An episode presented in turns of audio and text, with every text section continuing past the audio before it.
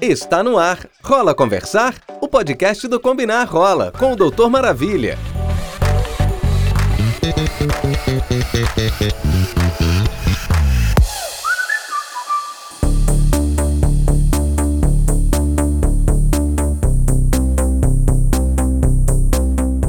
Olá, meus queridos! Vamos começar mais um episódio do Rola Conversar, esse podcast que é um sucesso na comunidade LGBTQIA, e em todas as comunidades. Eu sou Vinícius Borges, sou médico infectologista, gay e criador do canal Doutor Maravilha.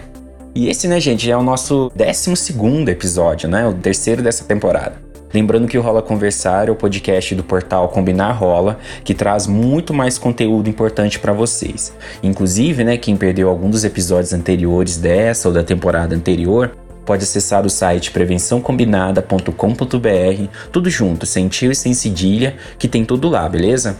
Essa temporada, né, a gente tem trazido uns temas mais complexos, né, mas que são fundamentais sobre a prevenção e a cura da AIDS. No primeiro episódio eu expliquei por que ainda não existe uma vacina contra HIV. E no segundo a gente recebeu o João Geraldo Neto, do canal Super Indetectável, para falar sobre como se relacionar com pessoas vivendo com HIV.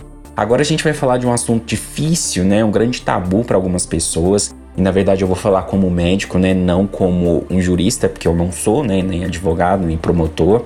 Mas é um tema que tem que ser falado, né, porque eu recebo muitas perguntas desse campo. E eu estou falando da transmissão intencional do HIV. Essa prática né, não é tão comum assim, é um considerado um crime né, pelas leis brasileiras, mas não é tão simples assim, né, falar que houve uma transmissão intencional. Afinal, né, o que, que caracteriza a intenção né, de infectar alguém? Essa discussão é complexa e por isso a gente vai dedicar esse episódio para explicar o assunto. O tema de hoje é Rola conversar sobre a transmissão intencional do HIV? Ei, Psyu, rola conversar? Primeiro, né, gente, a gente tem que relembrar como que o HIV é transmitido, né? Não é possível que até hoje tem gente ainda achando que HIV é transmitido através de abraço, de beijo, de vaso sanitário, né? De compartilhar o mesmo ambiente, de frequentar a mesma piscina, né? Nada disso, gente. HIV é, é um vírus que se concentra principalmente em sangue em fluidos né, é, genitais, seja vaginal, sexual, anal, e pode ser transmitido durante a amamentação, durante o parto e durante a gestação. Então, o convívio social em si não confere nenhum risco para o HIV. Então, hoje em dia, a gente sabe que a maior parte das transmissões se dá pela via sexual, seja hétero ou homossexual e o restante geralmente fica em torno dessas questões mesmo de gestação, quando as pessoas não têm acesso ao pré-natal e também da amamentação. Acidentes, né, cortantes e transfusões, como hoje em dia a gente tem muito controle, né, em questão de higiene e, e, testagem nos bancos de sangue, a gente consegue diminuir demais, né, esses riscos. Vamos falar também, né, já que a gente quer falar sobre transmissão intencional, sobre o que, que a lei diz, né? De acordo com o Código Penal, né, essa prática é uma prática criminosa considerada uma lesão corporal qualificada pela enfermidade incurável. Ou seja, o crime ocorre quando a pessoa tem a intenção de transmitir o vírus para outra. É claro que nesse caso, né, a pessoa que vive com HIV, ela já sabe e provavelmente ela não faz tratamento. E também, né,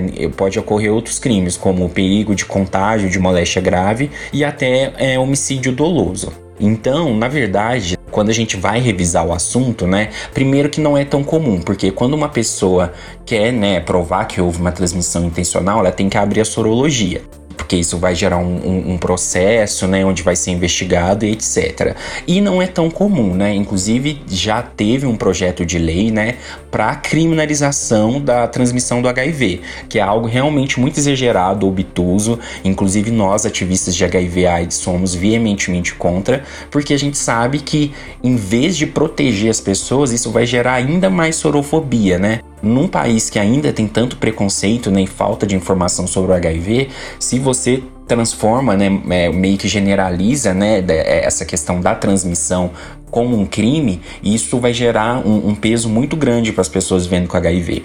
Então, existem algumas jurisprudências, né? Cada juiz a gente vê em cada estado, ele tem um, uma linha de pensamento diferente.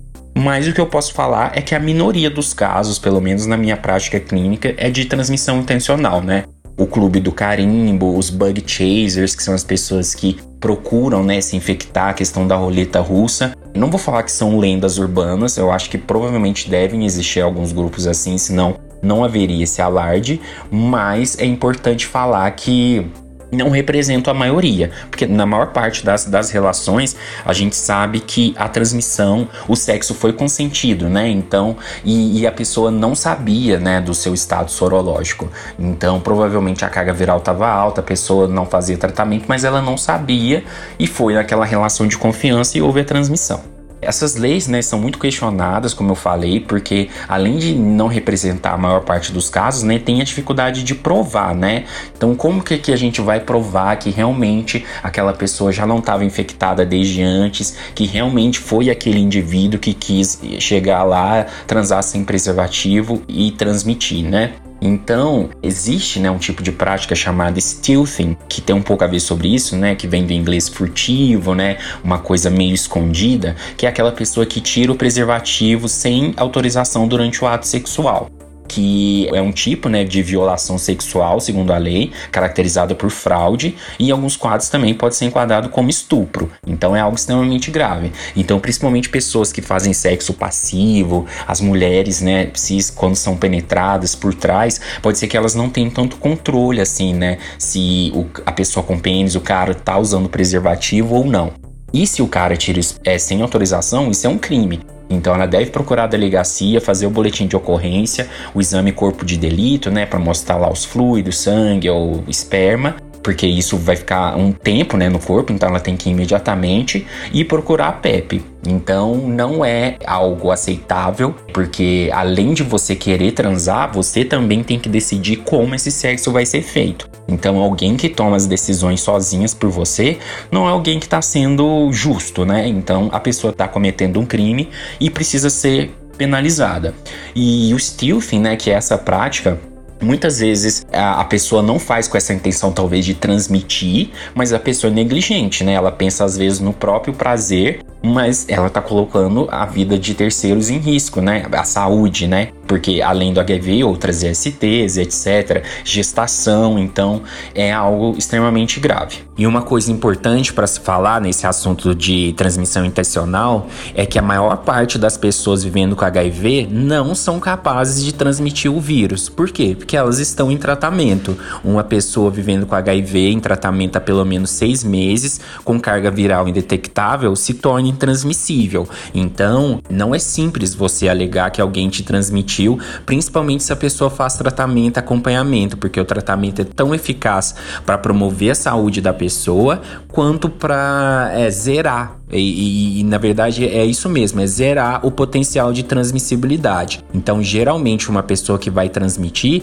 é uma pessoa que não está tratando ou que está tratando de maneira inadequada. E no Brasil, a maior parte das pessoas que tem acesso ao tratamento já está indetectável. Inclusive, é uma das únicas metas que a gente conseguiu cumprir do 90, 90, 90, né? Das pessoas em tratamento, mais de 90% estão indetectáveis, segundo o NIDS. É claro que também o mito, né, da questão do grupo do carimbo, né, que são essas pessoas que vivem com HIV, não fazem tratamento para manter o vírus alto e assim transmitir. Eu já vi falar que existem determinados grupos, nunca conheci nenhum integrante pessoalmente, e também que existam os bug chasers, que são aquelas pessoas que querem ser infectadas. Existem, né, então, esses relatos. Quando uma pessoa acha, né, que ela foi vítima de um desses grupos, né, desse grupo de transmissão intencional, você tem que tomar uma ação, né? Porque se você acha que você foi de algum tipo lesado, né, e é algo ilegal, né, que está previsto em lei, você deve procurar ajuda. Como eu, eu digo, né, um grande é, dilema que existe é que para levar esse processo para frente, você vai ter que exposto à sorologia. Então, se você foi vítima de um grupo do carimbo, ou então de uma pessoa que realmente tinha um diagnóstico e ela era negligente com o tratamento, sabia que vivia com HIV, mas não tratava, e, e propôs transar sem preservativo, né, e, e transmitiu, então você vai ter que procurar uma delegacia também para registrar a denúncia. Essa denúncia vai ser encaminhada ao Ministério Público e aí vai gerar um trâmite, né, judicial. E você vai ter que provar, né, então, geralmente, eles vão procurar informações de prontuário, se você se testava, se você tinha acesso a métodos de prevenção e também vão investigar a pessoa. E, né, então eu até recomendo, né, que se vocês foram vítimas né, desse tipo de, de, de, crime, que vocês procurem né, um advogado, seja um advogado é, de defensoria pública, Ministério Público, ou um advogado que vocês próprios, se vocês tiverem né, condição né, de pagarem os honorários, para ajudarem vocês. Inclusive, quem me ajudou né, a dar essas orientações foi o Dr. Vinícius Melo, né, que é o advogado da equipe Maravilha, que também me ajuda a responder essas dúvidas, principalmente jurídicas, em relação ao HIV HIV. Então é entender que se você realmente acha que, que sofreu, que foi vítima desse, desse tipo de crime, é procurar uma delegacia, fazer o boletim de ocorrência, onde vai ser instalado esse inquérito e vai ser levado para o Ministério Público. E isso vai gerar um processo, né? E realmente o que você puder né, trazer de materialidade, de prova, vai ser bem-vindo. Alguns né, juízes podem considerar isso uma lesão corporal grave, outros uma lesão corporal gravíssima, né? E isso vai gerar essa ou aquela penalidade. E outra coisa, né, é saber que muito mais do que isso, né, de você procurar que a justiça seja feita, é de você também procurar cuidar da saúde, né? Se realmente você se infectou, vítima de uma transmissão intencional, tentar elaborar isso da melhor forma. Eu sei que é extremamente difícil, mas então procurar, né, a ajuda em saúde mental, fazer o tratamento do HIV, né, porque você se infectou, mas isso não vai ser uma sentença de morte. Você pode viver bem, você vai tomar poucos comprimidos por dia, vai ter uma boa qualidade de vida e vai poder viver por muito tempo e bem, apesar de ter acontecido isso de uma maneira tão infeliz. Você não deve, né, por causa de um erro de outra pessoa, sacrificar né, a própria vida. E você tem direito a fazer todo esse tratamento gratuitamente pelo SUS a questão da prevenção é uma coisa que a gente tem que falar sempre, porque, por exemplo, o próprio stealthing que eu falei que a pessoa, é, alguém tirou o preservativo e você não percebeu, o preservativo rompeu. Às vezes também eu vejo que o cara, o preservativo já rompeu, mas ele continua transando e no final que a mulher ou o passivo percebe. Então, nesses casos, entender que você tem até 72 horas para ir em qualquer pronto-socorro do SUS, em qualquer serviço de atendimento especializado ou UPA, para procurar a PEP, né, que é a profilaxia pós-exposição que são é, antirretrovirais que você vai tomar durante 28 dias para diminuir a, a chance de transmissão do HIV. E se você usa nas primeiras 24 horas, a chance de prevenir infecção chega até 99%.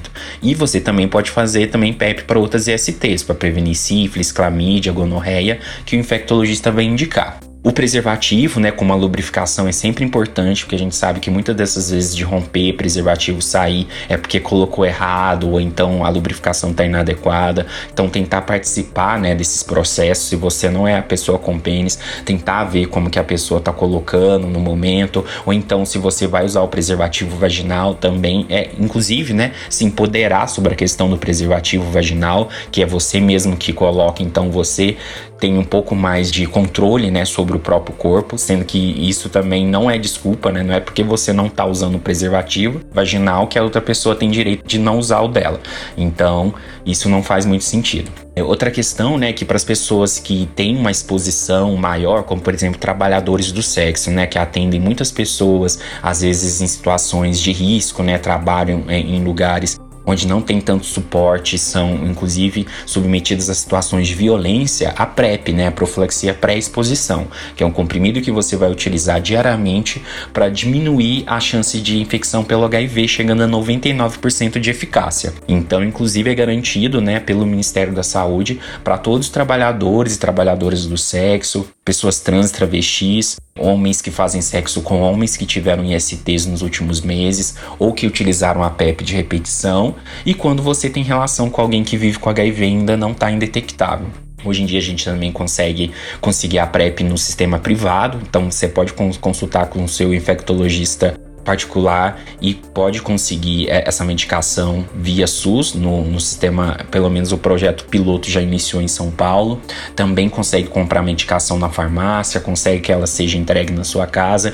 Então, cada dia a gente vem lutando para democratizar ainda mais esse alcance da PrEP. Lembrando que a PrEP sozinha, né, ela não faz tanto sentido. Ela tem que ser combinada com vacinação, com lubrificação, com preservativo, com testagens, né? Porque as ISTs andam todas juntas, né?